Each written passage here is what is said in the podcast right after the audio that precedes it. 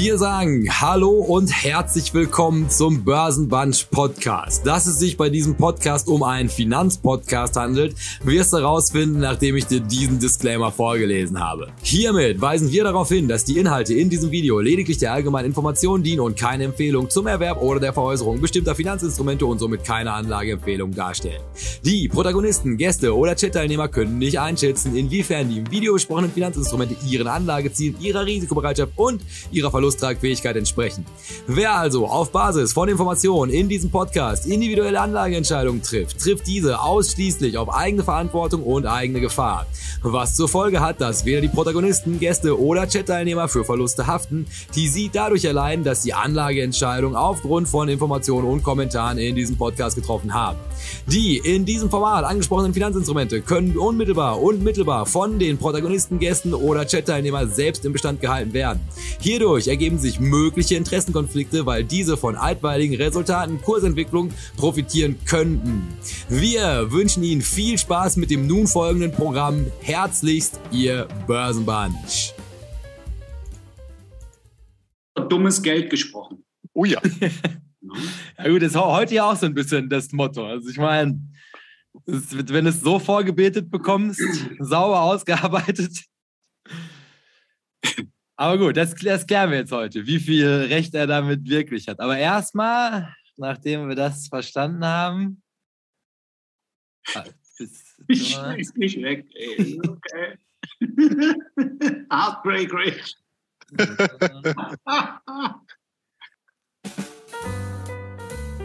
Hör mal das. Ja. Läuft. Sehr gut. Dann müssen wir aber irgendwann auch noch mal eine Folge machen, wo wir genau diesen Look dann tragen. Ja, das wird aber teuer, ne? Also. Bei dir ist das ja Prada mindestens. Ja, eben, eben. Das sieht ein bisschen nach Yamamoto und ja, sowas in der Richtung aus. ja, ja, wenn wir das Cash nicht mehr in den Markt bekommen, dann geht es halt um Klamotten. Natürlich. Wer heute keinen Anzug hat, der kauft auch keinen mehr. Genau. Ja, es ist wie mit den Finfluencern, die jetzt alle Foodblogging machen und dann können wir Mode-Influencer werden. Ja. Herzlich willkommen zu Börsenmann. Wie großartig ist das denn heute? ähm, ja, ich, also, also ich will ja gerne sagen, es wäre fast ein Zufall gewesen. ist es doch, ist es doch. Also nichts mit Absprache. Erzähl mal die Geschichte von Anfang an. Ja? Du hast hier mit, mit, mit der Zigarre gesessen. So, dann kam ich rein. Ja, und dann. Du vor mir ist ja schon mal selten, ne? So, und ich hatte schon mal, ja, das stimmt. Äh, zum einen, äh, das äh, bitte ich auch festzuhalten, dem Schriftführer, ne, das ordentlich zu vermerken im Protokoll, im Transkript. Tino erschien pünktlich. Ja, der Strelo wie immer auf die letzte Sekunde. Und er erschien in schwarz, wie sich das gehört. Ja? Und dann, Jay, wie ging es weiter? Ja, dann siehst, siehst du dieses Hemd und bist hellauf begeistert, weil du genau das gleiche Hemd hast. Ja. Bist dann erstmal panisch in dein Schlafzimmer gelaufen, um rauszufinden, ob ich bei dir zu Hause gewesen bin und dein Hemd geholt habe. Stellst dann fest, dass es noch da ist und hast es dann, um, um dieses Hemd zu ehren, auch getragen. Richtig. Und dann hatten wir mehr oder weniger die Wetten schon platziert, dass der Herr Strelo durch eine glückliche Fügung des Schicksals mit genau dem gleichen Hemd hier reinkommt. Herr Strelo kommt, wie immer zu spät. Das Zeit ja, also an der Hand einem anscheinend nach. Sie stellt die Hemdsituation fest, sprintet in seinen Kleiderschrank und selbstverständlich, weil der Strelo einen ach so tiefen Kleiderschrank hat, konnte er dieses Hemd bedienen. Und das ist, wieso wir heute offiziell uniformiert sind für einen großen Anlass wohlgemerkt. Denn alle Leute, die planen, in diesem Jahr erfolgreich an der Börse tätig zu werden, tragen ein blau kariertes Hemd. Das, ist die Folge gewesen. Wir wünschen euch einen schönen Tag, ein erfolgreiches Restjahr und ähm, schön, dass ihr dabei gewesen seid. Ja, wir sehen uns im Januar, ne? Ja, 24. Ab hier wisst ihr, wie das Geld verdient wird. Ähm, ja, also bevor wir gleich, also das, das kriegen wir hier super unter übrigens. Das, diese Hemdsituation, also das hat sich jetzt unglaublich gut ergeben für alles das, was wir vorhaben, weil die ist auch in der original schöne neue Weltkulisse, in der ich mich heute befinde. Ähm, da, das, da lasse ich mich nicht um. Das ist ein Buchtipp, den bringe ich innerhalb der ersten drei Minuten unter. Sollte das irgendjemand nicht gelesen haben. Alois Huxley, Schöne neue Welt. Also, das ist ja die eine von diesen drei großen Dystopien, die man gelesen haben sollte, zusammen mit Orwells 84 und Fahrenheit. Ich kann mir die Zahlen dazu nicht mehr. 451. Ja, 451, ja. Ja, die deine, die deine Bü Bücher verbrennen mit dem Salamander-Flammenwerfermobil. Tolles Buch. Aber das, also vielleicht sogar, ihr nehmt direkt alle drei, falls ihr die noch nicht habt. Aber. Und, und in Stahlgewittern, das ist auch dystopisch. Es ist zwar Historie, aber es ist trotzdem dystopisch, ja. Ernst Jünger. Das ja. würde ich noch mit dazu zählen. Ja, ja, also, also anders schrecklich, aber, aber auch definitiv eins, was man gelesen haben sollte. Ja. Ähm, ja, der, der Strelo, er macht den organisatorischen Teil. Gibt es das zu organisieren? Äh, ihr müsst den Kanal abonnieren, weil wenn ihr das nicht tut, dann tut es jemand anders und irgendwann sind die Abos weg, weil die genau. Abos sind nämlich limitiert und wer nicht früh genug dabei ist, der kriegt keins mehr. So ähm, Verknappung. Ne? Da muss man ja, ja irgendwie Druck aufbauen halt. Ne? Ähm, wer, wer es schon abonniert hat, muss es trotzdem noch als Podcast zusätzlich hören, weil wir haben geheime Botschaften, die nur im Podcast drin sind. Wenn man wenn, sie rückwärts abspielt. Wenn man genau. sie rückwärts abspielt. wenn er sie findet, schreibt uns das, dann wissen wir nämlich, dass es funktioniert hat. Ähm, und Fünf-Sterne-Bewertung beim Podcast natürlich auch. Daumen hoch für das Video, gerne schon jetzt, sonst vergesst ihr das wieder. Und ähm, ja, Kommentare unter dem Video kann man machen, nachdem das Video fertig ist. Also für alle, die, die später kommen, haben die Chance, unter dem Video Kommentare zu schreiben oder Fragen zu stellen. Auch den Ehrenkommentar, den wir gleich noch festlegen werden, Tino, ähm, den werden wir dann gleich auch noch ausrufen. Und ansonsten könnt ihr natürlich im Live-Chat dabei sein. Da gucken wir nämlich ab und zu rein und äh, ansonsten unterhaltet ihr euch da ja auch gerne untereinander. Von daher, das ist das Programm. Und äh, Jay, heute nicht so lang, ne? Ja, wir sind gut strukturiert. Deshalb, ich würde mir gerne den Ehrenkommentar unter den Nagel reißen. Und das ist Blau, blaue Karos, ist der Ehrenkommentar. Ich hätte kariert gesagt, aber ja, genau, ja. exakt. Ja was heute auch noch speziell ist, solltet ihr als Ultras da draußen jetzt oder im Nachgang in euren Kleiderschrank gucken und da ist auch dieses Hemd drin, macht bitte ein Selfie in diesem Hemd, postet es auf Twitter oder auf Instagram zusammen mit dem Hashtag blaue Karos und Börsenband-TV selbstverständlich. Und ähm, dann machen wir da für, für nächste Folge eine Fotogalerie draus, wer alles dieses Hemd hat. Also das finde ich auch. Und, und vor allem auch, man kann sehen, also der, der Grad der Professionalität, auch was die Geldanlage angeht, das lässt sich an den Knöpfen gut erkennen. Also man sieht hier, ich bin grün hinter den Ohren. Das werdet ihr auch gleich im Laufe dieser Präsentation noch sehen. Also dass ich wirklich gar keine Ahnung mehr von Geldanlage habe, weiß ich seit neuestem. Ja, dann, dann Tino ist auch schon so, so ein bisschen, bisschen lockerer. Und dann der Strelo, weil, wenn er bei der Börse arbeitet. Und das, das, das geht schon fast als Oktoberfesthemd hier durch. ja, ähm, weil dann, bevor wir uns ins, ins Vergnügen stürzen, gibt es, glaube ich, noch eine Sache, die dringend angesprochen werden muss. Und die geht auf Herr Strelo zurück, den ich übrigens hier an dieser Stelle auch nochmal loben möchte. Für also den wahrscheinlich nervenaufreibendsten Mittwoch aller Zeiten. Also so hart habe ich noch nie jemanden auf Social Media arbeiten sehen. Also das ist ja egal, wo überall bist du gewesen. Also tolle Sache. Und was ist das Börsenunwort des Jahres 2022? Zufallsgewinne ist das Börsenunwort des Jahres 22. Jawohl. Und da haben alle mitgemacht irgendwie. Also ähm, es, es war tatsächlich, es gab zwei Votings. Ähm, einmal das Experten-Voting, wo wir tatsächlich hier Makler, Händler, Börsenmitarbeiter, Börsenrat, Marktausschuss, also so Gremien und so weiter gefragt haben. Und da habe ich gedacht, okay, parallel Online-Voting, wo ihr auch alle mitmachen konntet, da wurde auch nochmal abgestimmt und, oh Wunder, oh Wunder, es ist das gleiche Ergebnis rausgekommen. Oh. Ja. Also Zufallsgewinne lagen eindeutig vorne. Ja, die Kryptobörse kam bei den, bei den äh, Marktexperten äh, etwas äh, höher noch weg, als es irgendwie im Online-Voting. Dafür ist das eingepreist, irgendwie im Social-Media-Bereich deutlich stärker gewotet worden als jetzt bei den vermeintlichen Experten. Aber ich habe das in Punkten ausgerechnet und eine konsolidierte Fünfer-Rangfolge daraus entwickelt. Und von daher, so ist es ausgegangen. Ja, wieder um ein Börsenunwort reicher, wenn es natürlich auch nicht mein erster, erster Kandidat gewesen wäre. Weil ich das als, als direkte Kritik an meinem Anlagestil betrachte. Aber gut, Zufallgewinne soll es sein. Und dann hätte ich nur noch als letzten, dann geht es aber wirklich los, noch einen wichtigen, wichtigen Hinweis für alle Beteiligten hier. Auf dem Finlog-Blog findet ihr endlich wieder neue Blogbeiträge. Seit auch gestern, ne? Ja, also zwei neue, ja, ja, ja, stimmt. Ja. Ja, also es ist also das Land, in dem Milch und Honig fließen, dieses Jahr jetzt schon. Ähm, will noch irgendjemand was, was, was Marktbewegendes? Irgendjemand geschockt von CPI oder? Naja, so die, die 15.000 im DAX äh, fand ich jetzt durchaus, als das heute so Breaking reinkam, äh, bemerkenswert. Also höchster Stand seit elf Monaten. Wir haben jetzt äh, fast acht Prozent seit Jahresauftakt, ne, bei minus 12,3 als Jahresbilanz. Man könnte glauben, es ist schon wieder ausgeglichen, aber da müsstet ihr euch nochmal mit Prozentrechnungen genauer beschäftigen. äh, also ich fand es jetzt schon irgendwie ein, ein, ein, also ich war so enttäuscht, dass der DAX zum Jahresschluss die 14.000 nicht vorne hatte.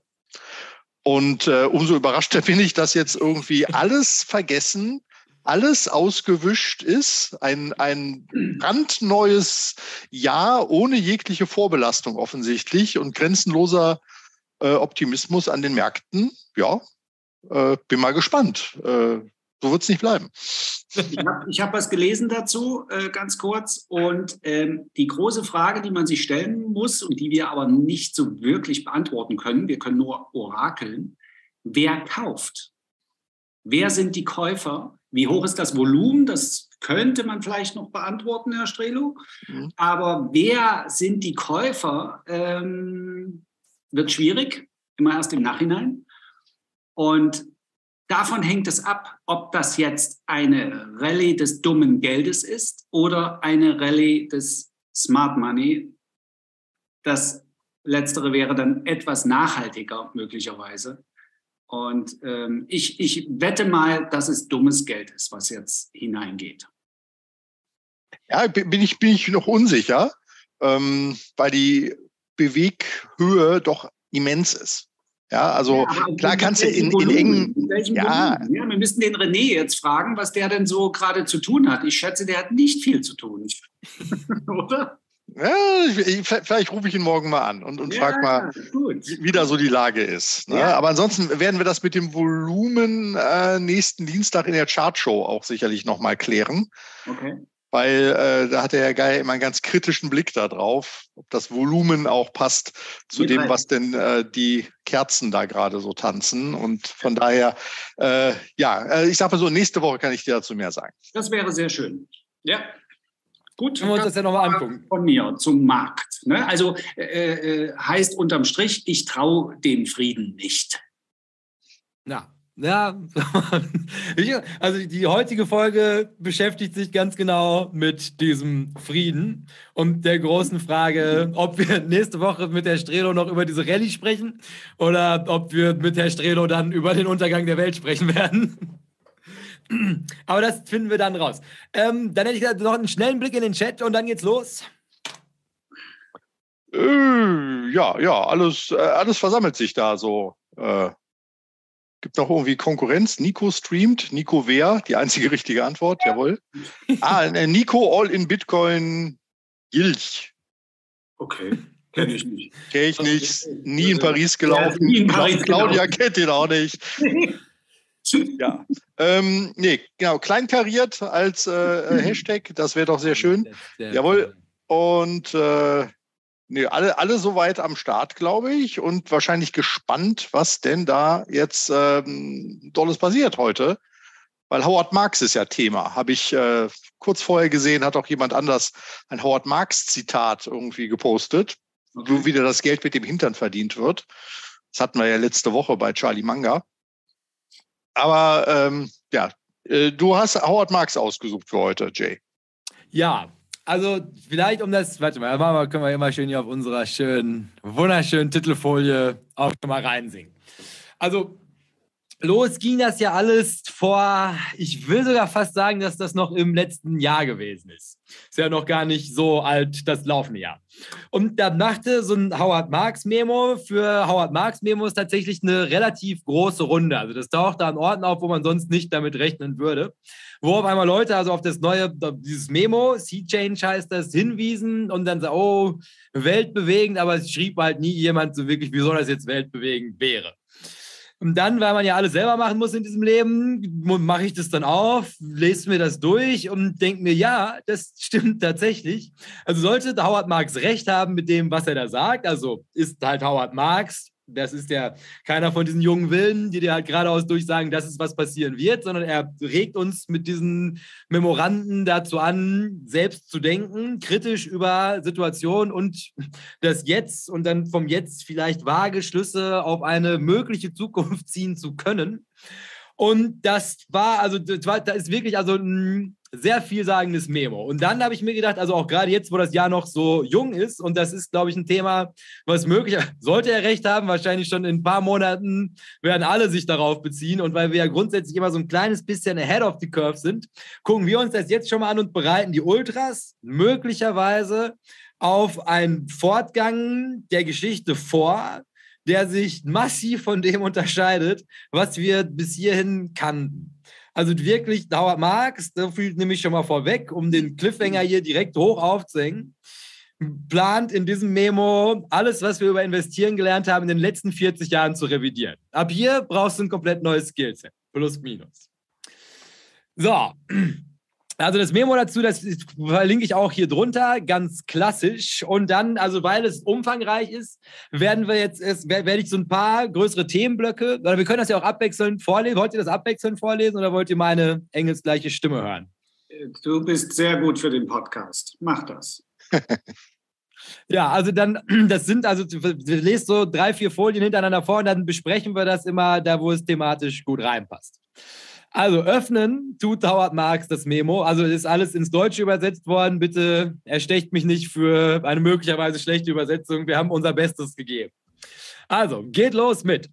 In meinen 53 Jahren in der Investmentwelt habe ich eine Reihe von Wirtschaftszyklen, Pendelausschlägen, Manien und Paniken, Blasen und Zusammenbrüchen gesehen. Aber ich, ich erinnere mich nur an zwei grundlegende Veränderungen. Ich denke, wir können heute mitten, wir könnten heute mitten in einer dritten sein. Also die Sea Change ist, das kann man viel übersetzen. Ich habe es jetzt mal als grundlegende Veränderung. Also hier verändert sich der Fortgang der Geschichte und das erklärt auch diesen epochalen Titel, den ich dieser Folge gegeben habe. Und dann fangen wir jetzt erstmal an, damit man verstehen kann, was meint er damit, wenn er von einer grundlegenden Veränderung spricht, indem wir uns die zwei, die er in seiner Lebzeit erlebt hat, die gucken wir uns mal an, um dann von da aus verstehen zu können, was es jetzt mit dieser dritten auf sich haben könnte. Also die erste Veränderung in der Lebenszeit von Howard Marks, das war der Zusammenbruch der sogenannten Nifty 50. Findet ihr auch hier, wenn ihr euch die alten Folgen durchguckt. Oder Tino, kannst du in zwei Sätzen was zu Nifty 50 naja, das waren in den 60ern äh, so, so sogenannte Wachstumsunternehmen. Ich glaube, IBM war damals auch schon dabei und andere Läden, die man nicht kennt. Ne? Jeder weiß ja, was ich zum S&P und wie viel da in zehn Jahren noch drin sein werden sage. Äh, das kann man auch immer schön an solchen Beispielen feststellen, wenn man sich da äh, Companies anguckt, wo man sich fragt, wo sind die denn abgeblieben?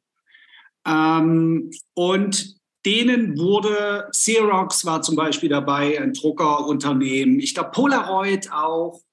Und äh, denen wurde eine sagenhafte Zukunft vorausgesagt. Und deswegen wurden die mit Bewertungen versehen, die äh, im Nachhinein gesehen vollkommen aberwitzig waren. Zu dem Zeitpunkt, als diese Bewertungen aber da waren, hat jeder gedacht, ja, das ist so, das ist Wachstum, das ist die schöne neue Welt. Ja. genau so. Und also wo setzt die Veränderung setzt jetzt halt ein, also die brechen zusammen und zum ersten Mal realisiert man, also das der von Tino gerade beschriebene Prozess, also die Welt wird für immer auf Xerox-Kopierern drucken. Das ist überhaupt nicht so. Also es gibt keine hundertprozentige Garantie darauf, dass Unternehmen für immer wachsen. Und das ging dann quasi bündig über in diese ganze Michael Mielken, Junkbond, Drexel Burnham Lambert Problematik. Also deshalb zum ersten Mal, also Anleihen, die sonst nicht Investment Grade gewesen wären, also da konntest du als Institution nicht rein investieren, die wurden jetzt langsam investierbar. Zusammen mit diesem Leverage Buyout, Ivan Boski, also das ist ja nochmal Den of Thieves, Club der Diebe. Ja, auch ich wollte gerade sagen, das ist der zwingende Buchtipp äh, bei der Geschichte. Ich habe jetzt übrigens mal geschaut, dieses Buch gibt es gebraucht, völlig zerfleddert als Taschenbuch für 38 Euro. Ja, also das ist wirklich ein Schatz und Jay, wir haben es gelesen, wir zwei. Ne? Es, es ist äh, schlimmer als ein Krimi. Ja? Es, es ist einfach die Vollhärte, wenn man das Buch liest. Ja. Ja, und, und man sollte es tatsächlich auch gelesen haben, um ja. auch diese erste grundlegende Veränderung zu verstehen. Denn da sagt er zu, mit anderen Worten, während eine umsichtige Anlage in Anleihen früher darin bestand, nur vermeintlich sichere Anleihen mit Investment-Grade-Rating zu kaufen, konnten Investmentmanager jetzt umsichtig Anleihen mit fast jeder Qualität kaufen, solange sie für das damit verbundene Risiko angemessen entschädigt wurden. Und das ist halt quasi, also diese grobe Veränderung, die hat er hier dann nochmal so schön ausformuliert. Ich glaube aber danach ist dann auch klar, wieso das eine grundlegende Veränderung ist. Der wichtigste Aspekt dieser Änderung bezog sich jedoch nicht auf die Hochzinsanleihen oder Private Equity, sondern auf die Annahme einer neuen Anlegermentalität. Jetzt wurde das Risiko nicht unbedingt vermieden, sondern im Verhältnis zum Ertrag betrachtet und hoffentlich intelligent getragen. Das können wir noch mal in Klammern dahinter schreiben. Diese neue Risikorendite-Mentalität war entscheidend für die Entwicklung vieler neuer Anlageformen, wie zum Beispiel Distressed Debt, hypothekenbesicherte Wertpapiere, strukturierte Kredite und Privatkredite. Es ist keine Übertreibung zu sagen, dass die heutige Investmentwelt kaum noch Ähnlichkeiten mit der vor 50 Jahren hat. Junge Leute, die heute in die Branche einsteigen, wären wahrscheinlich schockiert, wenn sie erfahren würden, dass Investoren damals nicht in Risikorenditekriterien dachten. Heute ist das alles, was wir tun, ergo eine grundlegende Veränderung. Mhm. War das nicht auch zu der Zeit, als Markowitz seine Portfoliotheorie, als es darum ging, wie man Risiko so verteilt, dass entsprechend Rendite erzielt wird? Das heißt, wir, damals fand dieser Paradigmenwechsel statt. Ich nenne das übrigens Paradigmenwechsel. Ähm, dass man das Risiko auf einmal hineingenommen hat, ganz aktiv, ganz bewusst in seinen Investmentstil.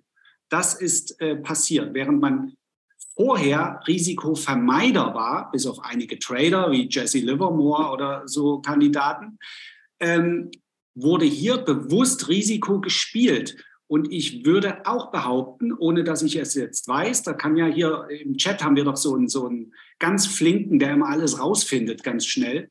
Ähm, Alle da. Äh, dass, dass ähm, auch die Hedgefonds zu der Zeit dann, als dieser Paradigmenwechsel damals stattgefunden hat und Risiko hineingenommen wurde, aktiv ins Investment, als Hedgefonds auf einmal auch äh, äh, in der Anzahl äh, zugenommen haben und man auch über Hedgefonds völlig neue Investmentstile etablieren konnte.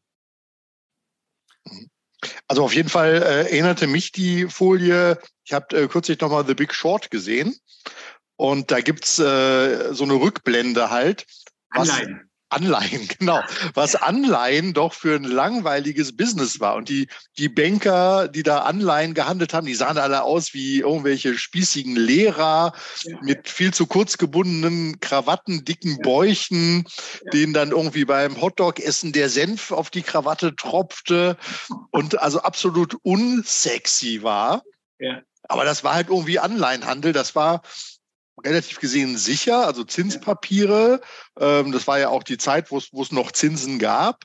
Äh, und das war natürlich irgendwie weit, weit weg von dem, wo es sich dann hin entwickelte, Richtung Stripclub, ne, dass eben mhm. auch von den Provisionen, die die Händler bekamen, äh, die dicke Party gefeiert werden konnte. Ja, weil die Produkte verändert wurden, weil es eben nicht mehr einfach nur eine Anleihe war, sondern weil es eben in die Junk Abteilung ging, wo höhere Renditen mit höherem Risiko einhergingen und man diese den, den Kunden gut verkaufen konnte. Ne? So wird das dort dargestellt. Ganz, Ganz genau, weil, weil eben diese Pakete geschnürt worden sind. Ja. Ne? Nicht mehr eine langweilige Unternehmensanleihe, sondern irgendwie genau. ein Bündel von genau. abgefahrenen, konträren Ideen. Diversifiziert scheinbar. Ne? Ja, und, scheinbar. Und da, sagt doch, doch Gosling auch, der kommt auch aus dem Off da, in der Anleiheabteilung ging es komatös zu. Das finde ich so. genau das, was du beschreibst, dieses Bild mit den senfbekleckerten Krawatten, komatös. Ja. Die ja. haben wirklich nichts zu tun gehabt, die Jungs, ja. Der, der, Typ dazu, das ist Louis Ranieri. Das ist die, die Hoch, Hochzinsanleihenabteilung von Salomon Brothers. Und das ist ja dieses legendäre Zitat. In, in, in, der Anleihenabteilung arbeiteten die Fetten, bei den Aktien arbeiteten die Drahtigen. Und wir hoffen, sie bekommen alle Krebs. ja, aber, also, aber was also wichtig ist, also um, um den, Kont den Gesamtkontext zu verstehen, ist also dieser Paradigmenwechsel ist also davor, war es halt wirklich, also da, es gibt ja diese Ratingskalen, die Moody's und wie sie alle heißen. Und wenn deine Anleihe Doppel B plus geratet gewesen ist, reichte das schon, um die Kategorie Junk zu fallen. Und dann war das uninvestierbar. Also eine Pensionskasse konnte zu, vor dieser Zeit einfach nicht investieren, egal ob die Rendite im Verhältnis zum Risiko stand, das war einfach nicht möglich.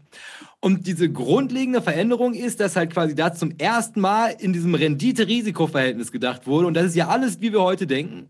Ne, also quasi, also die, ich, du findest irgendwo jemanden, der gibt dir die Quote darauf, vom Blitz getroffen zu werden, wenn einfach nur die Rendite zum Risiko passt. Und das ist, wie wir die Welt heute sehen. Und davor gab es eine Welt, da war das nicht so. Da, war, da konntest du tun, was du möchtest. Du konntest die Rendite so hochschreiben wie möglich. Wenn du das Investment Grade nicht gehabt hast, ging einfach nicht. Also eine komplette Veränderung der kompletten Investmentwelt, wie wir sie kannten. Also über diese Größenordnung von Veränderungen unterhalten wir uns heute. Und möglicherweise gibt es jetzt, befinden wir uns jetzt gerade in der dritten. So, das heißt, um flott vom, vom Fleck zu kommen heute, gucken wir uns direkt die zweite hinterher an. Und die ist zeitlich ungefähr gleich zu verordnen. Auch alles 80s. Nämlich das war jetzt die zweite Veränderung, findet im Makroumfeld statt. Die großen Events dazu waren der Ölpreisschock, die dadurch einsetzende Inflation und mein heißgeliebter Paul Volcker, den ich auch an dieser Stelle immer wieder gerne grüße. Volkers Erfolg, die Inflation unter Kontrolle zu bringen, ermöglichte es der Federal Reserve, die Fed Funds Rate auf den hohen einstelligen Wert zu senken. Also das muss man sich auch überlegen. Hoher einstelliger Wert, das war ein Hit, dass die Zinsen da standen und ihn da und ihn dort für den Rest der 1980er Jahre zu belassen. Bevor er, in, bevor er ihn in den 90er Jahren auf den mittleren einstelligen Bereich senkte, also Paul Volcker. Seine Handlung leitete ein Umfeld sinkender Zinssätze ein, das vier Jahrzehnte lang anhielt. Ich betrachte dies als die zweite grundlegende Veränderung, die ich in meiner Karriere erlebt habe. Also 40 Jahre sinkende Zinsen. Das ist natürlich auch was, was erstmal nach einer grundlegenden Veränderung klingt. Und da verlängert damit, der langfristige Rückgang der Zinssätze begann nur wenige Jahre nach dem Aufkommen des Risikorendite-Denkens. Und ich sehe die Kombination der beiden als Anlass für A, die Wiedergeburt des Optimismus unter den Anlegern, B, die Verfolgung des Gewinns durch aggressive Anlagevehikel und C, unglaubliche vier Jahrzehnte für den Aktienmarkt. Und jetzt, und da war ich schockiert, als ich das gelesen habe, weil das ja kurz danach bin ich ja geboren worden. Der S&P 500 stieg von einem Tiefstand von 102 Punkten. Das ist jetzt also eine, eine moderate Tagesbewegung heute. Im August 1982 auf 4.796, Anfang 2022, was eine durchschnittliche jährliche Rendite von 10,3 Prozent pro Jahr entspricht. Was für, was, was für eine Zeit! Ausrufezeichen. Es kann kein größeres Glück in der Finanz- und Investitionskarriere geben, als daran teilgenommen zu haben. Und dann öffne ich euch die Bühne, diesen letzten Satz doch nochmal mit persönlichen Anekdoten zu füllen. Die, die, Gnade, die Gnade der späten Geburt. Ja, ne? genau. Helmut Kohl, jawohl. Den grüßen wir auch. Wenn wir schon beim Grüßen sind. Helmut Schmidt grüßen wir auch. Immer.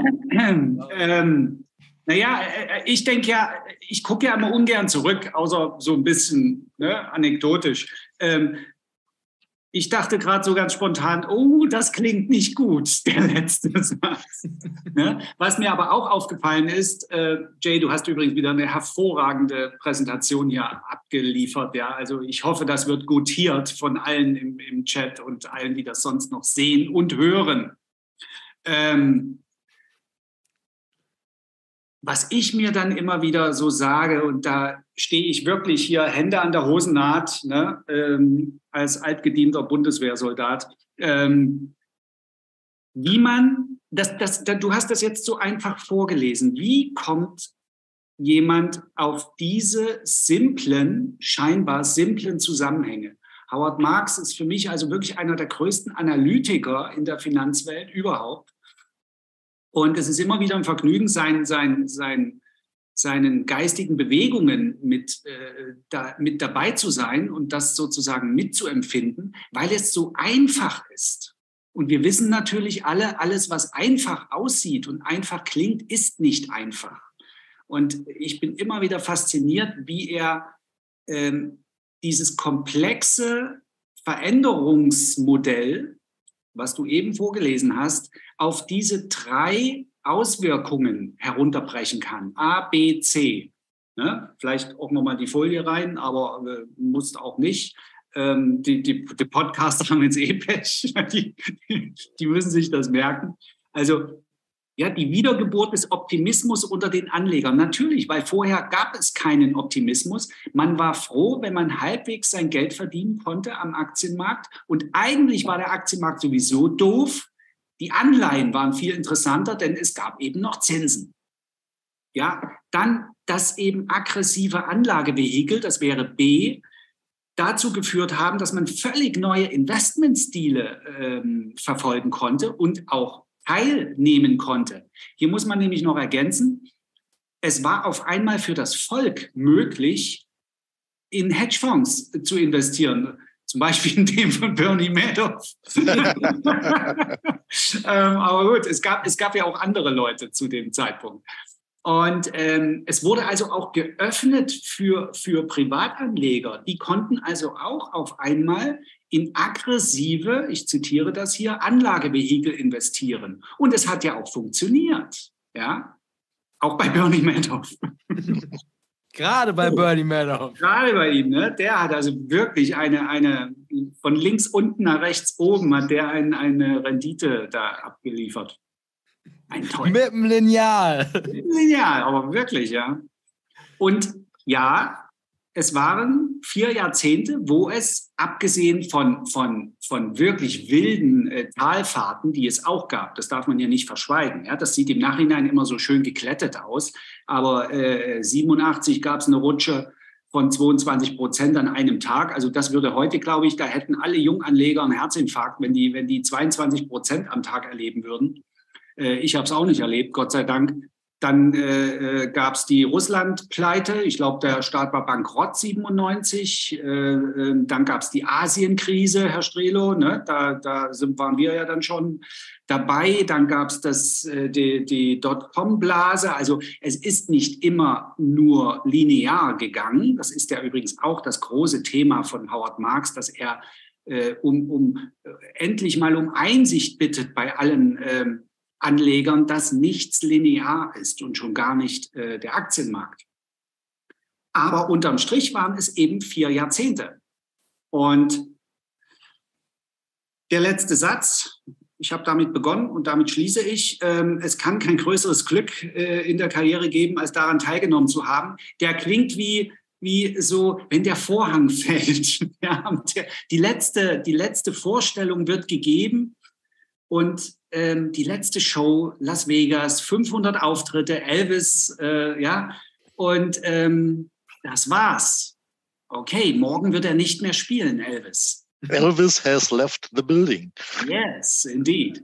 Und ähm, so klingt das für mich ein bisschen. Und äh, ja, wir müssen, wir müssen unseren, unseren Anlagestil ändern, womöglich mindestens aber hinterfragen. So verstehe ich den letzten Satz.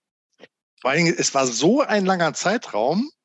Ähm, ne, 40 Jahre schreibt er. Jetzt habe ich das in 40 Jahren gar nicht so wahrgenommen. Aber da ist man sozialisiert worden in der Zeit. Ja. Das heißt, unser, unser ganzes Denken ist eigentlich geprägt davon, und gerade was das Investmentdenken angeht, und dann bin ich wieder bei diesen ganzen ETF-Produkten, die ich ja auch für genial halte, aber da kommt das ja her mit und im Durchschnitt machst du da deine 8 Prozent, um es jetzt mal äh, von den S&P-Zahlen, die, die, natürlich sehr, sehr hoch sind, mit 10,x äh, wegzukriegen. Äh, da kommt das ja irgendwie halt her. Und auch die äh, beliebte 70-30-Mischung äh, zu den Emerging Markets Bausteinen ähm, kommt aus einer Phase, wo das auch abgeliefert hat. Jetzt erleben wir allerdings schon in der letzten Dekade quasi, dass es nicht mehr so ist. Und äh, insofern müsste man natürlich an der Stelle schon wach werden und sagen, okay, was in der Vergangenheit funktioniert hat, muss nicht zwingend in der Zukunft funktionieren, gilt für Geschäftsmodelle, gilt aber eben auch für solche Strategien. Ähm, man hat es, glaube ich, auch ein bisschen gelernt. Äh, das war so ja das große Learning aus 2022. Anleihen sind nicht immer das Gegengewicht zum Aktienmarkt. Äh, die können auch beide runterfahren, haben wir jetzt gelernt. Ähm, kommt nicht so oft vor, aber ist halt eben auch möglich. Also äh, Glaubenssätze werden doch hart auf die Probe gestellt. Und äh, natürlich wird das alles auf lange Sicht geglättet und es gab auch irgendwie Crashs dazwischen, aber ähm, wir hatten es ja schon ein paar Mal hier mit Paul Volcker auch, dass es ganz lange Phasen geben kann, in denen eben.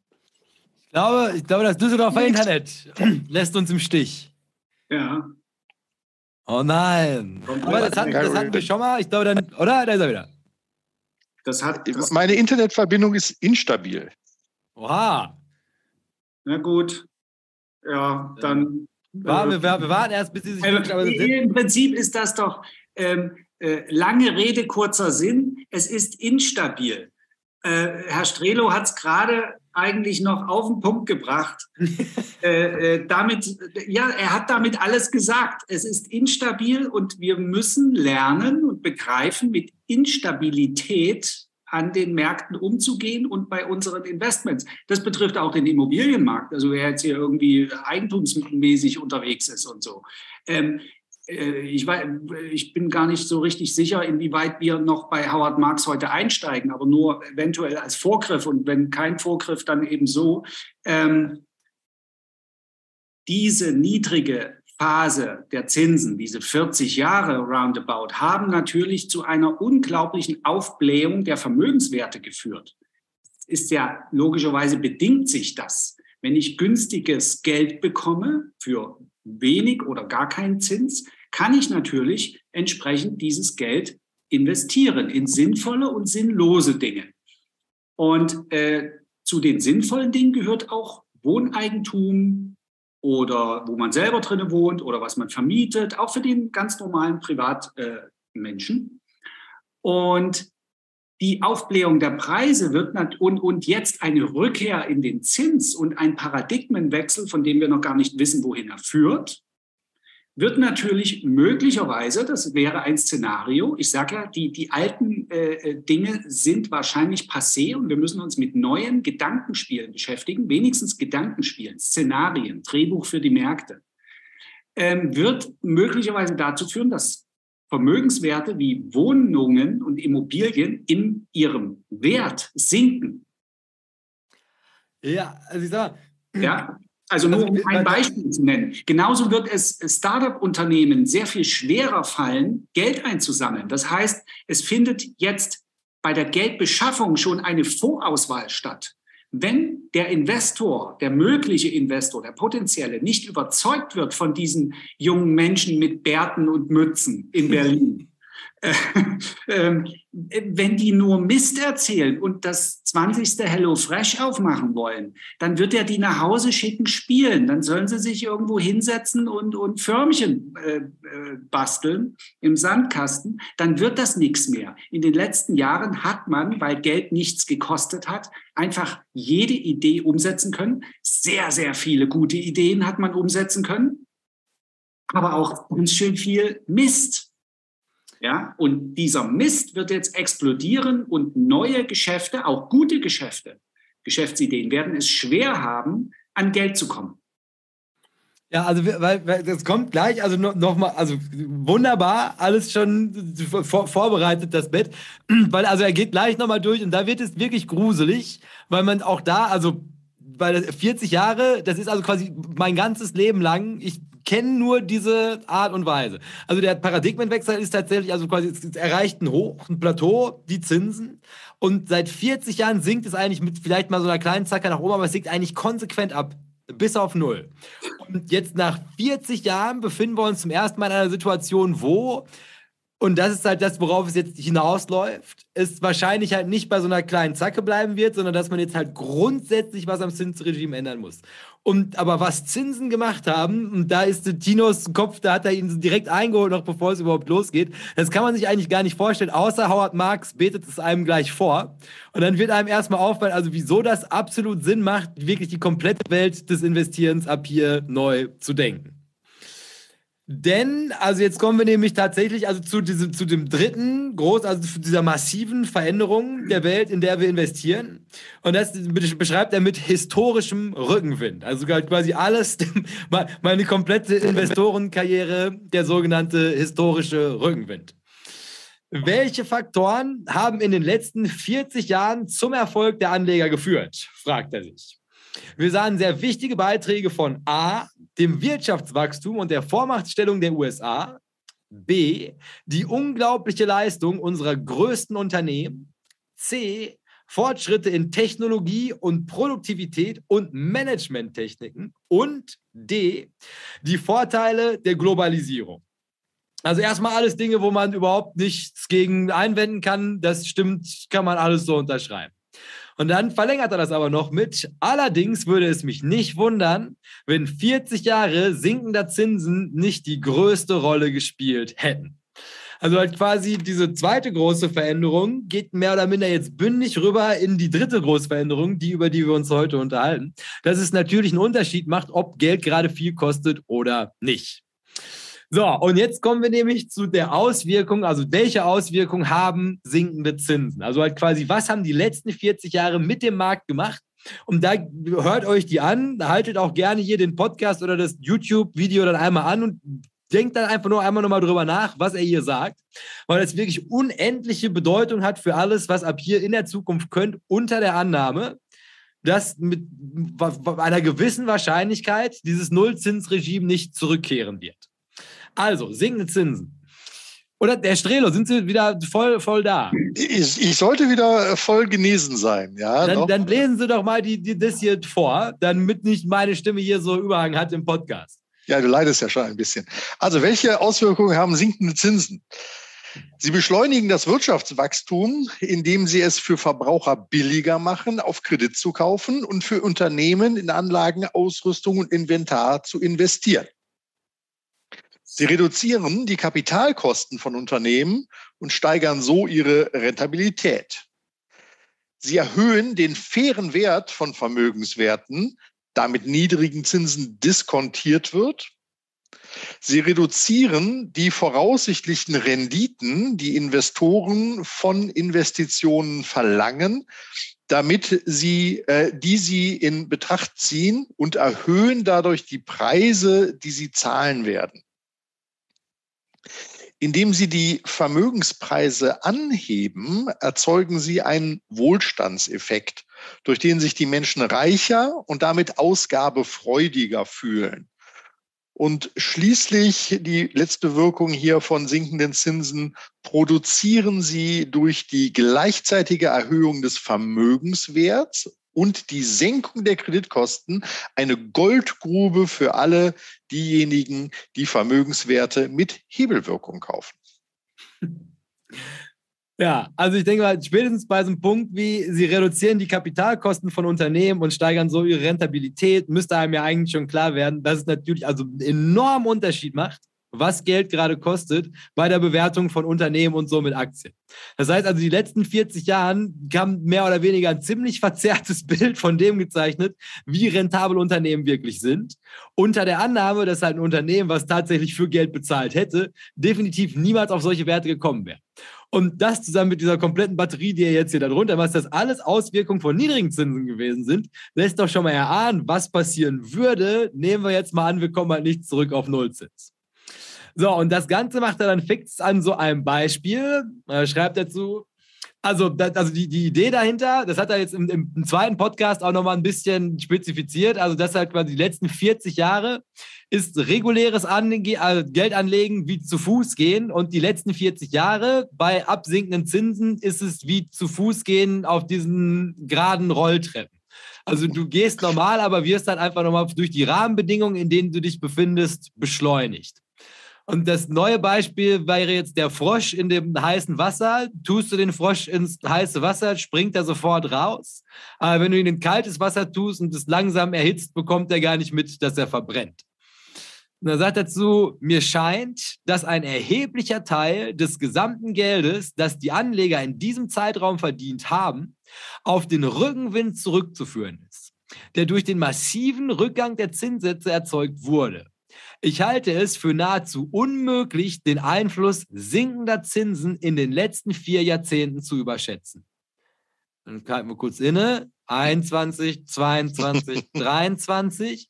Ich halte es für nahezu unmöglich, den Einfluss sinkender Zinsen in den letzten vier Jahrzehnten zu überschätzen. Ja, äh, ist doch, ist doch klar ähm, haben wir doch schon äh, Costolani, ähm, wenn wir den immer mal so anekdotisch durchschleusen äh, und in die Sendung integrieren, weil er ja auch. Den grüßen wir auch. Den grüßen wir nämlich auch. Ne? Ähm, die Zinsen sind der, der Treiber oder der, der, die Bremse am Aktienmarkt.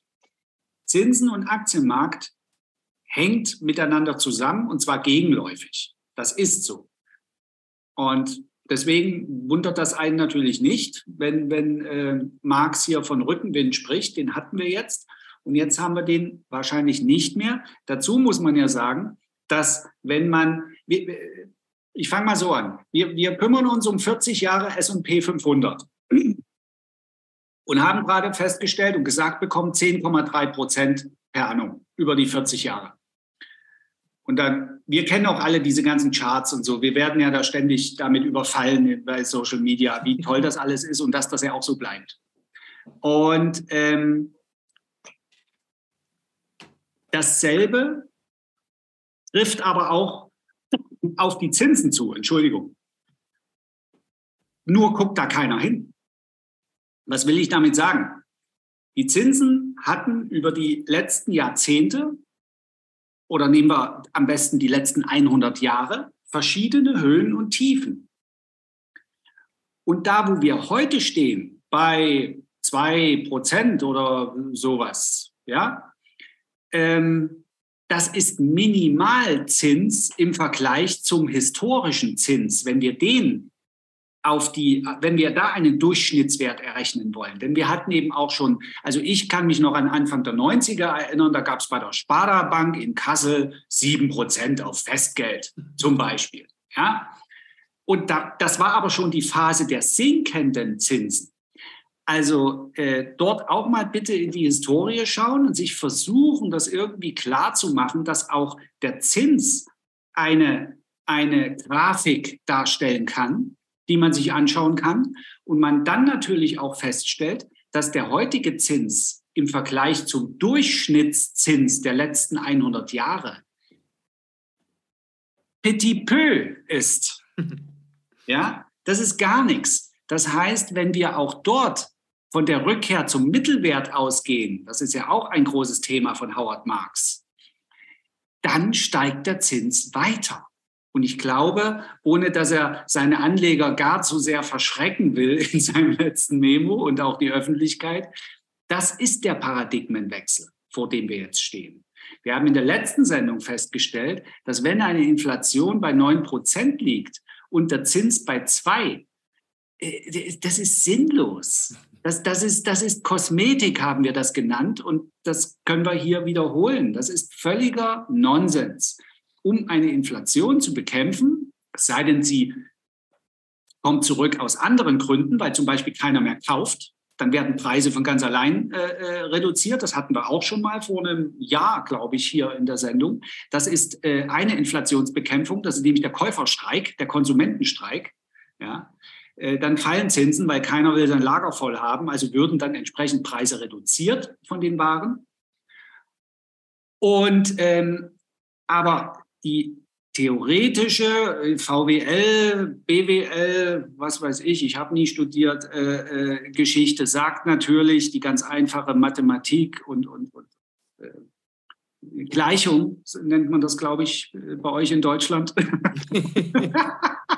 ähm, ähm, 2% Zins gegen 9% Inflation macht keinen Sinn. 9% Zins, das wäre ein Anfang. Und da können wir mit dem vorher von mir Gesagten, dass man auch den Zins ein bisschen in seine 100 Jahre alte Historie hineinbringen sollte und nicht nur immer jetzt beobachten sollte und sagen, oh, der Zins ist jetzt hoch und so, das ist er nämlich gar nicht. Und wenn man dann noch diese Inflationsgeschichte im Kopf hat, dann kann man sich ein mögliches Szenario, ich sage ja nicht, dass das so ist, ich sage nur, man sollte es vielleicht mal sich überlegen, ähm, dass möglicherweise die Zinsen weiter steigen müssen. Und äh, daraus folgernd kann man dann sein Portfolio angucken und sich sagen, hui, vielleicht sollte ich doch ein bisschen was tun. Ja? Auf jeden Fall ist die, ist die Geschichte voller Wandel und ich habe es gerade nachgucken müssen, weil ich es spontan auch nicht wusste, ob es zehn Jahre oder weniger her ist. Es, es war Mitte 2014, wo wir den negativen Einlagenzins erst hatten. Ja, äh, eine Situation, die quasi nie vorgesehen war, die in, in keinem Lehrbuch irgendwie behandelt wurde, nur als theoretisches Konstrukt bekannt war, dass Zins negativ sein kann. Ja.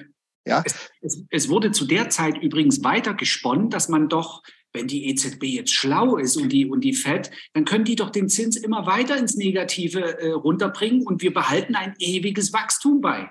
Das war doch damals schon, da haben doch die Akademiker schon wieder umgerechnet, ja. So viele gute Ideen. Ja. Sofern der Praxis.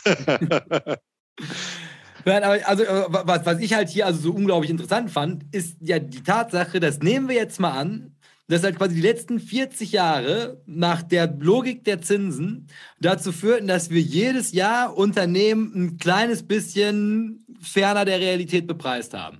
Das ist halt quasi der Wohlstand, den wir geschaffen haben, auf den wir so unendlich stolz sind, auch alles getragen ist von diesen Zinsen. Das ist so, wie wir aktuell halt unsere Unternehmer, also wenn wir halt sagen, naja gut, also die kommen auf eine Gewinnmarge, die kommen auf eine Dividendenrendite und, und, und, und, und. Dass das natürlich alles irgendwo voraussetzt, dass halt quasi das Regime, in dem das gewachsen ist, in dem es den Punkt erreicht hat, an dem wir jetzt gerade stehen und an den wir uns ja also auch zwanghaft klammern, sieht man ja jetzt gerade wieder. Also der komplette Januar ist ja auch nichts anderes, als wir stellen die Vergangenheit wieder her, komme was wolle. Ähm, ja, aber als alles getrieben ist von diesen Faktoren, die er da gerade aufgelistet hat, die, wenn man so drüber nachdenkt, natürlich absolut Sinn machen. Ne? Also man, natürlich ist dein Unternehmen unglaublich viel rentabler, ist, wenn du halt quasi die ganze Zeit umsonst an einen Rohstoff kommst, weil nichts anderes ist Geld ja. Geld ist ein Rohstoff, den du halt deinem Unternehmen genauso zuführst wie Elektrizität. Und je nach, wenn, wenn Strom teuer ist, dann dreht die deutsche Wirtschaft auf links und wenn Geld teuer wird, wer weiß, was da alles auf links dreht. Und das ist was, darüber sollte man nachdenken. Und das ist halt quasi, also wenn das jetzt kommt, wie schon gesagt, also ne, Howard Marx ist ja auch vorsichtig, er stellt das ja nur für uns als Anregung zum Denken dar muss man aber halt davon ausgehen, dass halt ein Großteil der Unternehmen und auch gerade in der digitalen Wissensökonomie, wo halt nicht mehr groß irgendwie davon ausgegangen wird, dass da tolle Maschinenparks stehen, sondern vieles basiert halt einfach auf Know-how. Und Know-how ist halt auch nichts anderes als irgendein Typ, der halt gut bezahlt werden muss dafür, dass er halt sitzt und dieses Know-how anwendet. Und wenn du den nicht bezahlen kannst, weil du nicht günstig an die Kohle kommst, dann wird halt auch ganz vieles von diesen spannenden Geschäftsmodellen irgendwann mal dünn. Also das zur Situation just in diesem Moment. So, und jetzt kommt er und stellt mal, also auf wunderbarste Art und Weise, also bleibt einfach einer der genialsten Leute, die im Anlage, Anlegeruniversum rumlaufen.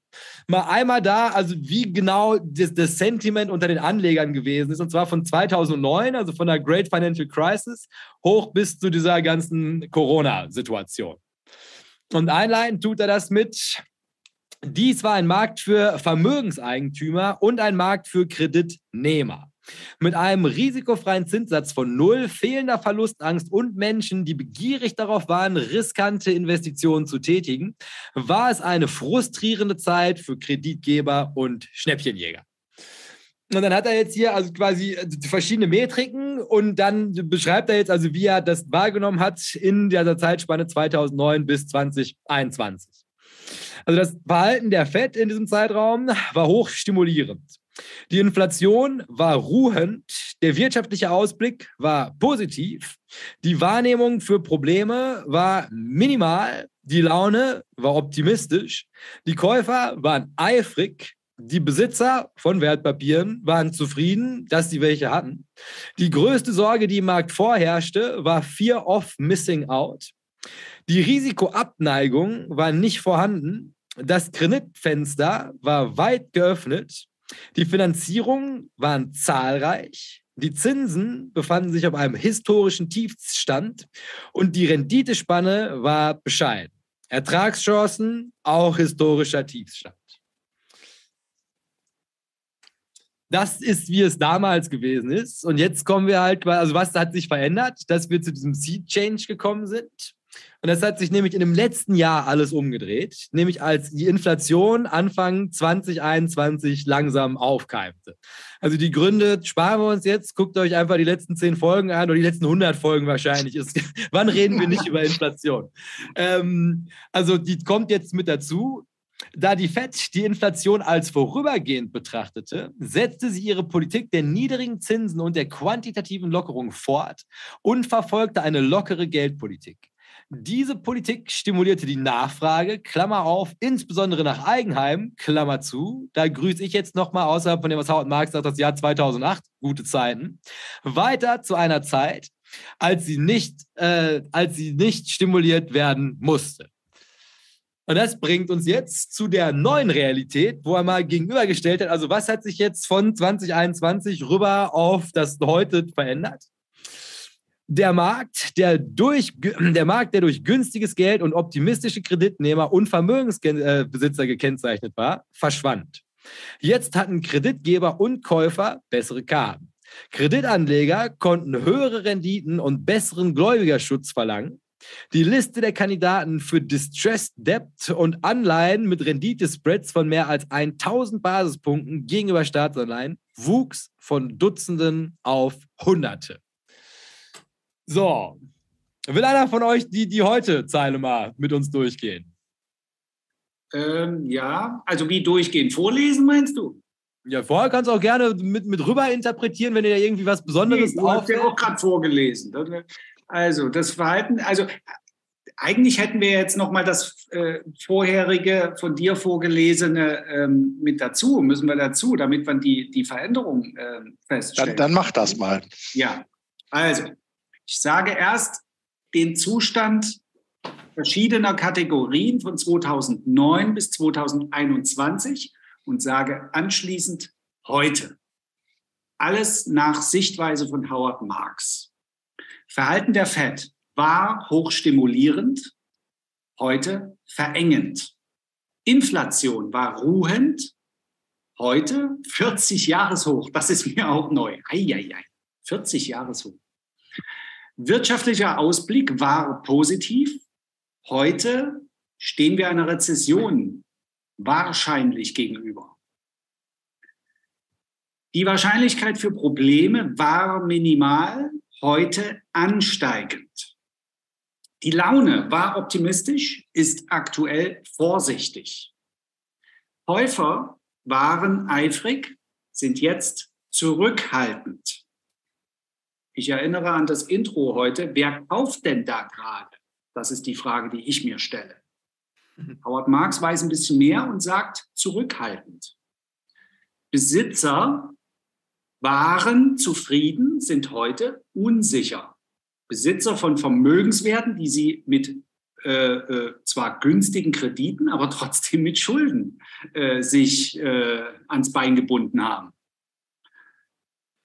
Die größte Sorge war FOMO. Heute ist die größte Sorge Investmentverluste, Immobilienverluste, Wertverluste insgesamt von Vermögenswerten. Ich ergänze. Überall Verluste. Die, die, die Sorge dafür. Ob das so ist, äh, können wir nicht sagen. Aber es ist die Sorge und das stimmt auch. Es hat sich, die, die, die, ähm, der Fokus hat sich verändert. Wir haben äh, vor ein, zwei Jahren über, über Gewinne gesprochen, nur über Gewinne und über Chancen und wo könnte man und da könnte man und OECD, da fließt das Geld hin und so weiter. Heute überlegen wir, wie sichern wir Dinge ab.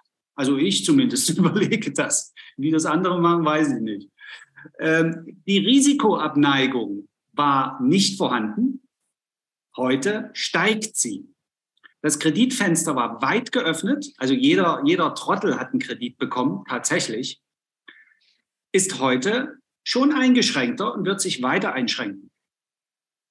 Finanzierungen waren zahlreich, sind jetzt selten. Ich habe gerade was zu Startups gesagt, die sich äh, jetzt in Berlin äh, in, in der Soho Bar nicht mehr so eben mal äh, bei einem Gin Tonic eine Million schnappen können. Ja? Die Zinsen waren auf einem historischen Tiefstand und nähern sich jetzt der Normalität. Auch da habe ich ja gerade gesagt, normal ist das aber nicht mit zwei Prozent. Das ist nur unsere Wahrnehmung, die das für wahr hält, äh, für normal hält. Es ist immer noch sehr niedrig. Die Renditespanne war bescheiden. Sie kehrt jetzt in die normale, äh, äh in den normalen Bereich über. Die Ertragschancen waren auf einem historischen Tiefstand und sind jetzt reichlich. Das war die Tabelle. So, und wenn man das jetzt so hört, dann will man ja sagen, also ich meine, nicht in allen Blanken, also in manchen ist es eine moderate Veränderung, aber es ist ja grundsätzlich erstmal, also wirklich von allen Metriken, die Howard Marx da jetzt betrachtet, die ja also jetzt auch nicht zufällig so in dieser Tabelle gelandet sind. Also es macht ja schon Sinn, dass die so aufeinander abgestimmt sind. Und du siehst eigentlich überall, oder Howard Marx sieht überall eine Veränderung und stellenweise also wirklich auch dramatisch. Und da, also jetzt mit Perspektive darauf, ist also, also wie viel oder wie ernst kann man das nehmen, wenn er sagt, also dass wir uns jetzt halt quasi in einem kompletten Umbruch des Umfeldes, in dem Geld anzulegen wäre, befinden und das auf, auf, so, einem, auf so einem Boden jetzt betrachtet. Also ich habe das gelesen und also ich meine, so ein paar Sachen, die kann ich ja überhaupt nicht einschätzen. Ich bin ja keine Bank und deshalb weiß ich nicht so wirklich, also man kann das von außen beobachten, ob das Kreditfenster jetzt für große Unternehmen weit offen ist oder nicht. Da vertraue ich aber zu 100 Prozent Howard Marks, weil das ist ja sein Job.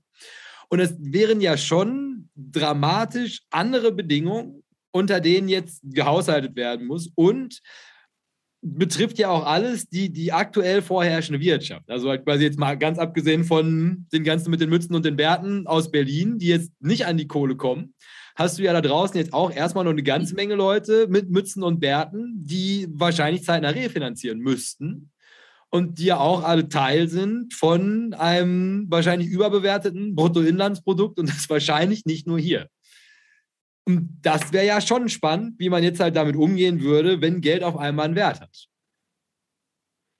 Ja, aber wir, äh, am Beispiel Immobilie können wir es doch ganz gut festmachen. Und es gibt ja ein paar Leute, die, äh, auch das war ja auch so eine FOMO-Geschichte, habe ich in Social Media so festgestellt. Auf einmal haben sehr viele Leute irgendwie sich Immobilien äh, gekauft, ob nun vermietet oder zur, zur Eigennutzung. Und weil man ja eine 100% Finanzierung vornehmen kann. Man bräuchte, brauchte nur einen Job. Ich kenne jemanden aus Dresden, der ist Musiklehrer und hatte, der, der privater Musiklehrer. Und dann hat er an einer Schule ausgeholfen. Also der hatte einfach ein Kleingewerbe und hat hier ein bisschen Saxophon und so. Und da kamen ab und zu ein paar junge Menschen vorbei und wollten was lernen von ihm. Okay, ein Idealist. Dann äh, war er Aushilfe an einer Schule für drei Monate. Und in dem Zusammenhang ergab sich aus irgendwelchen anderen Gründen die Möglichkeit, äh, eine Wohnung zu kaufen. Und die hat er bekommen. Und dann hat er noch hingewiesen bei der Bank, das war vor drei Jahren, dann hat er noch gesagt, ja, das ist aber jetzt befristet, ich bin da nur Aushilfe, ich bin ansonsten hier nicht angestellt und so. Das ist ja wurscht, das reicht doch. Drei Monate Anstellung reicht. Ja. Ähm, und ähm, was die Zinsen nämlich machen, und, und das erzähle ich heute ein paar Mal in der Sendung, weil ich es mir selber auch, äh, ich erzähle mir das immer selbst, ich erzähle das nicht euch, ne, sondern damit ich was lerne. Ähm, das ist nämlich das, was wir jetzt lernen müssen, ähm, dass Zinsen Einfluss auf den Vermögenswert an sich haben. Das heißt, wenn ich eine, eine Tesla für 1000 Euro gekauft habe, Aktie, dann ist die eben da jetzt nicht mehr, weil der, der, der Vermögenswert und durch die Refinanzierung zu, zu äh, höheren Zinsen, es wird einfach teurer und damit muss der Vermögenswert nach unten kommen. Dasselbe trifft aber auch auf eine Wohnung zu, die man 2016 gekauft hat, wo man jetzt die ersten zehn Jahre mit äh, 0,5 Zins oder so äh, weggebrezelt hat, kaum äh, äh, ähm, ähm, ähm, Abtrag geleistet hat, sondern nur Zins, weil 100 Prozent Finanzierung, ne? also ich erwähnte es eingangs. Ähm, und dann, und, und im schlimmsten Falle ist das noch ganz knapp gestrickt worden von der jungen äh, Familie oder dem, dem Einzelnen, der das macht. Und jetzt sind, nach den nächsten zehn Jahren wird die Anschlussfinanzierung, weil das Ding ist natürlich nicht abbezahlt, wie denn auch, geht ja gar nicht. Ähm, und auf einmal werden da vielleicht fünf, sechs Prozent aufgerufen. Und wenn es vorher schon spitz auf Knopf stand, dann wird es jetzt ganz schön eng, diesen erhöhten Zins als Abtrag auf diese Immobilie zu leisten. Und gleichzeitig, ich habe nicht vergessen, worüber ich gerade spreche, gleichzeitig sinkt aber der Vermögenswert insgesamt, der Verkehrswert der Wohnung. Der junge Mann hat die vielleicht für 200 Kracher gekauft, irgendwo. Und die ist dann hm, vielleicht nur noch 170 wert. Das kommt also dazu. Zinsen und Vermögenswerte hängen zusammen. Das ist, glaube ich, das, was Howard, also das ist so das, das, äh, das Nachhaltigste, was ich bei Howard Marks äh, dort äh, lese, dass das auch Folgen für den Aktienmarkt hat und man seinen, seinen Investmentstil äh, anpassen muss, das ist äh, klar, aber das muss man sowieso öfter mal, also zumindest wenn man es ernsthaft betreibt.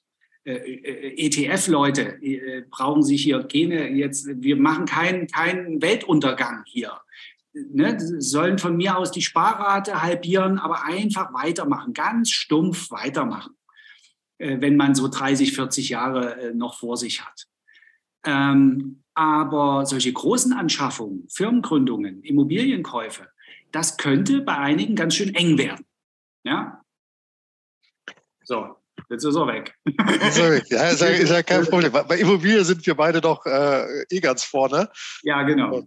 Deswegen, ich habe hab auch dich immer jetzt angeblinzelt. Ja, ja, ja. ja. Also, also, also, also mit, mit deinen 0,5 Prozent, die hat keiner gekriegt, äh, der das Ding vollfinanziert hat. Ne? Okay. Also, äh, so, so wild ist es nicht. Und du kannst gar keine 0,5 oder 0,8 Prozent Finanzierung machen, ohne zu tilgen. Das geht ja gar nicht. Ne? Also insofern, das läuft irgendwie schon an. Aber du hast im Ausblick das ganz, ganz richtig gesagt, ähm, dass die Anschlussfinanzierungen deutlichst teurer werden. Also sind jetzt schon bei 4 Prozent ne, mit entsprechend weiterem Trend und Leitzinserhöhungen. Bist du dabei bei 5 Prozent? Kommt ja auch immer auf die Bonität halt an äh, und eben zu wie viel Prozent du etwas finanzierst. Und äh, insofern, da äh, wird es tatsächlich ganz ernst. Und ich glaube, die kommen jetzt genau in diesen Punkt nämlich rein, dass die Rate nur noch für die Zinsen reicht. Ja die ist, dass sie überhaupt nicht mehr tilgen, also überhaupt nicht mehr runterkommen, ja. von dem dann aus zwei Gründen fallendem Wert. Ne, das eine ist das Marktumfeld, was es einfach nicht mehr so hergibt. Also die, die Sachen hängen deutlich länger im Schaukasten beim Makler im Moment und ist auch alles voll. Man kriegt, wann du möchtest, nicht, nicht samstags mit den anderen zusammen. Ähm, und Abnutzungseffekte. Ne? Also äh, so eine Immobilie muss ja auch rein investiert werden, damit sie im Wert nur stabil bleibt. Mhm. Äh, das kommt dann entsprechend halt auch noch da rein. Also insofern, also das ist ganz, ganz schwer. Und die Leute haben ja leider zum falschen Zeitpunkt gemeint, natürlich umzuschiften in das Betongold. Ne? So nach dem Motto, boah, beim Depotstand weiß ich ja schon gar nicht mehr äh, irgendwie, wo ich hingucken soll, so hoch ist der. Und dann muss ich aber doch überlegen, wie kann ich das konservieren? Ja, und, und diversifizieren. Und auch diversifizieren. Ne? Also wir reden immer über Rebalancing, bin ich jetzt auch kein großer Freund davon. Aber eben diese Kursexplosion in Einzelwerten, die auf einmal dein ganzes Depot dominieren, da musste natürlich dringend dran. Ne? Dass das irgendwie eben nicht diese Risikoposition auf einmal einnimmt, äh, dass nämlich morgen irgendwie die Hälfte sein kann. Und ja, ich meine, ich, ich, wenn, wenn Leute langfristig an Tesla glauben, ist das ja gut und schön, aber ne, 70 Prozent Verlust irgendwie muss ja keiner mitmachen. Das äh, muss ja nun wirklich nicht sein. Ähm, wenn man dann mit dem Teil noch drin bleibt, okay, aber du musst halt irgendwann die Gewinne auch mal absichern oder mitnehmen. Und die in Betongold sozusagen zu geben, äh, war zu dem Zeitpunkt, wo der Immobilienmarkt jährlich um 10 Prozent gestiegen ist, natürlich äh, im Zweifelsfalle auch ein falscher Zeitpunkt, weil das hat absolut, es kommt ja aus der 2008er Krise, es hat voll ko äh, korreliert. Ne? Also steigende Kurse, steigende Immobilienpreise. Ähm, Leute sind bereit, viel mehr Geld für Sachen auszugeben. Ähm, das hat sich ja gegenseitig befeuert. Und ich merke das ja jetzt schon inflationsmäßig. Ähm, alles wird teurer, jetzt auch zum Jahreswechsel. Überall wieder hier 20 Cent mehr und, und da 40 Cent mehr. Ähm, alles nicht existenzbedrohend, um Gottes Willen aber es hemmt total die Konsumlaune. Mhm. Ja, und das kam ja irgendwie auch, dass äh, diese 40 Jahre, von denen er da spricht, ich sage mal, zumindest die letzten äh, 15, ähm, 20, äh, die waren natürlich tatsächlich äh, geprägt von, von, von guter Laune und ewigem Wachstum und grenzenlosem Optimismus. Und das machen die Leute ja jetzt erstmals irgendwie mit, dass sie ähm, vollkommen passiv in dem Spiel stehen. Rundherum steigen die Preise, dein Gehalt im Zweifelsfalle nicht und dein Vermögen, was sich mal irgendwie reich an deinem elektronischen Depotstand ergötzt, ähm, und da weiß man, dass es halt nur Buchgewinne waren, äh, das ist halt irgendwie auch nicht mehr da. Und das frustriert und das schafft, glaube ich, dieses Umdenken jetzt auch, dass die Leute extremst vorsichtig werden. Ja, und die Leute sind, wir haben ja über die, die bärtigen äh, Barista-Freunde da in Berlin äh, gesprochen, die auch so Hemden wahrscheinlich tragen wie wir. das glaube ich nicht. Ich glaube, das ist nur für Investoren vorbehalten. Ja. Für clevere Investoren. Aber jetzt, jetzt überlegt euch mal, ich meine, diese ganze Start-up-Sache und sowas finde ich total faszinierend, auch diese Welt. Ähm, und das deutsche Steuerrecht war da relativ unbarmherzig bisher, was das Thema Mitarbeiterbeteiligung angeht. Ja, mhm. die Vergütung ist ja zum einen irgendwie, dass da der Kickertisch steht, ein frischer Obstkorb jede Woche kommt und eben der Barista dir dein äh, Latte Doppio Flat White Extra Shot zubereitet. Aber das andere ist ja irgendwie auch, äh, ich habe irgendwie Bruchanteile an der Firma und das Ding geht irgendwann durch die Decke und irgendwann kommt der äh, Investor und, und kauft die ganze Bude ab und wir werden alle abgefunden. Wir sind alle Millionäre. Ja, und äh, das ist auch alles weg, ne? Also, also die, diese ganz, ganz schlecht, äh, ich habe das Beispiel früher immer mit dem Bayer-Arbeiter gebracht in Leverkusen, der irgendwie als einzige Altersvorsorge seine Bayer-Belegschafts-Mitarbeiteraktien irgendwie gemacht hat. Der hat halt immer das doppelte Risiko. Ne? Wenn dein Job äh, weg ist, ist dein Einkommen weg. Wenn es der Firma schlecht geht, äh, ist deine Bewertung von deinen Assets irgendwie halt auch weg. Deshalb möchte der eigentlich immer genau antizyklisch in eine ganz andere Branche investieren müssen. Und das trifft, glaube ich, im Moment auch ganz, ganz viele.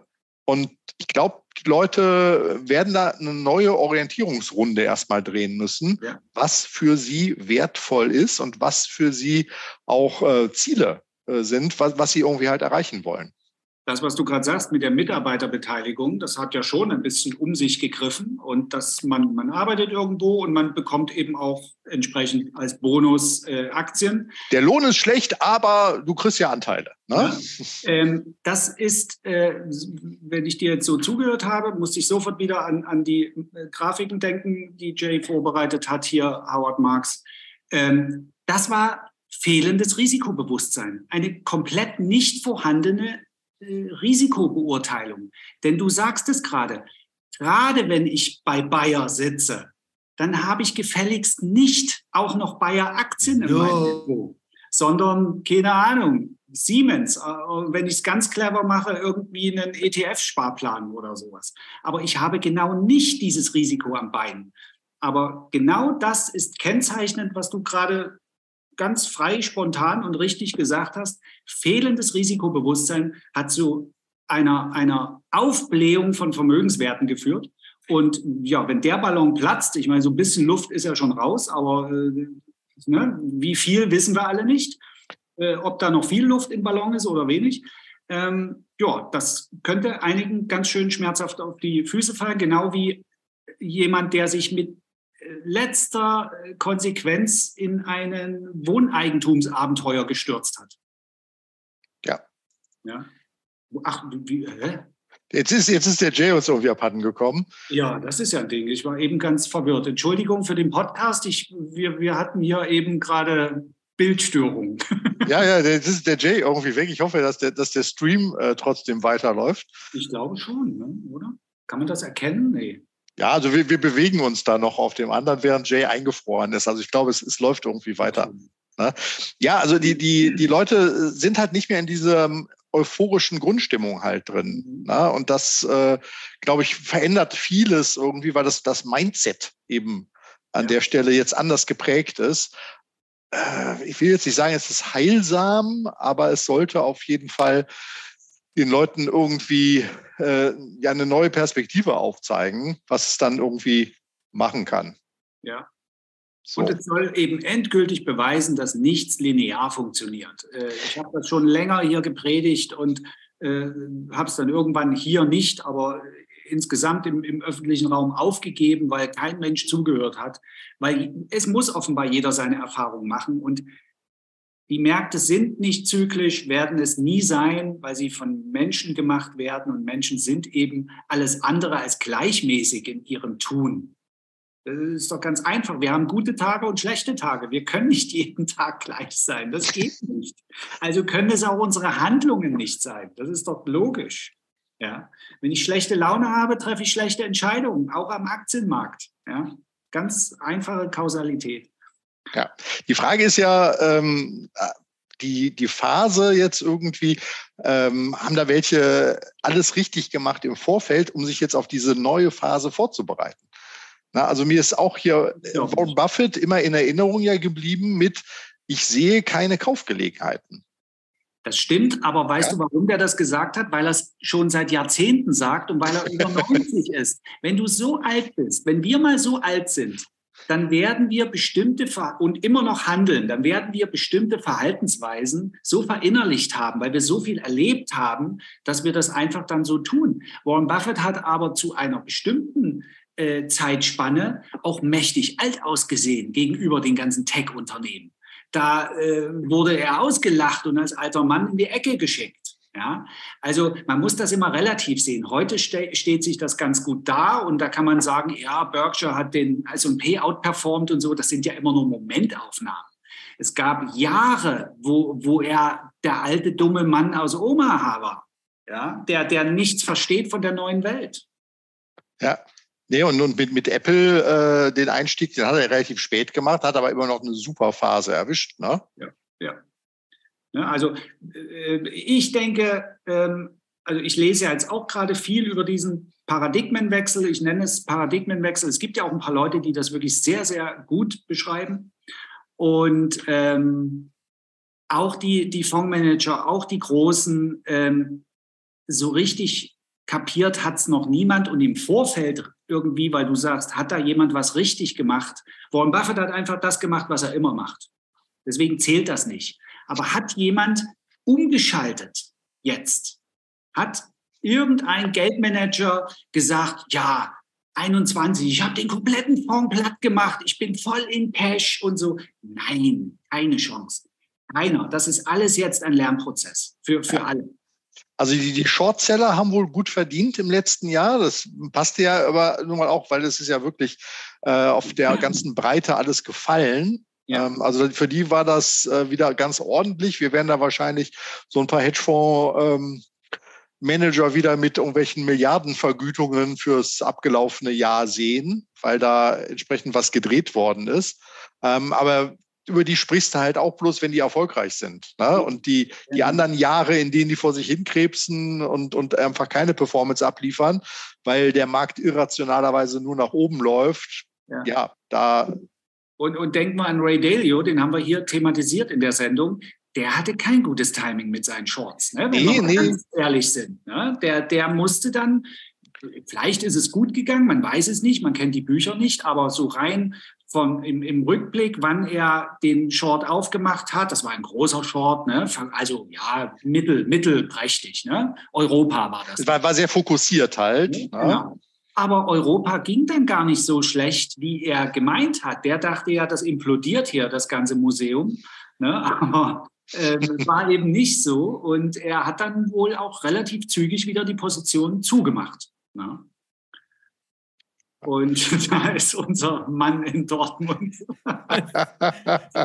Bestimmt, weil, ja. wegen, weil sie da die Jugendlichen in Ahrweiler gerade mit dieser Internetsperre drangsalieren, damit die nicht kommunizieren können. Und ich und der Strelo leiden drunter.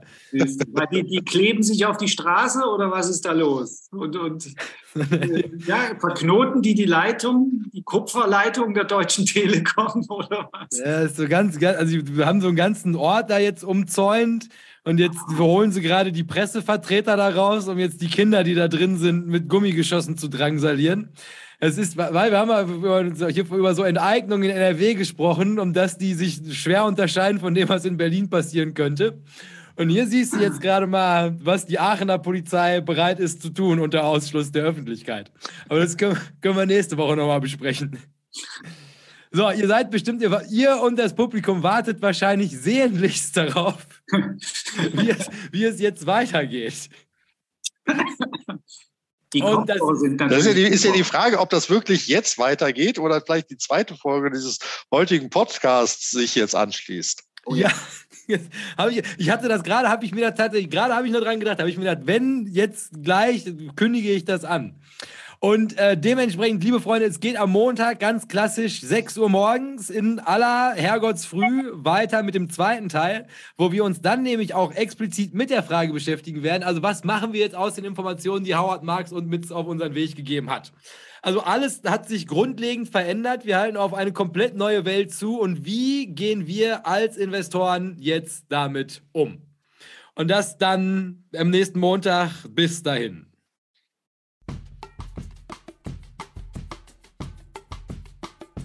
Dieses ist der offizielle Abgesang von den halben Folgen. Hier weise ich dann immer noch mal darauf hin, dass der zweite Teil von den halben Folgen jetzt immer am Dienstag um, sagen wir mal, 6 Uhr morgens kommt, damit ihn auch jeder, der möchte, auf dem Weg zur Arbeit hören kann. Und wenn wir schon dabei sind, nutzen wir das Ganze hier auch nochmal ganz schamlos für Eigenwerbung. Wenn ihr es noch nicht getan habt, gebt diesem Podcast noch schnell eine 5-Sterne-Bewertung. Und solltet ihr das noch nicht getan haben, geht auf jeden Fall bei YouTube vorbei, sucht euch da nochmal Börsenbunch TV raus und abonniert den Kanal. Ansonsten würde ich sagen, hören wir uns Dienstag. Macht euch ein schönes Wochenende und bis dahin beste Grüße vom Börsenbunch.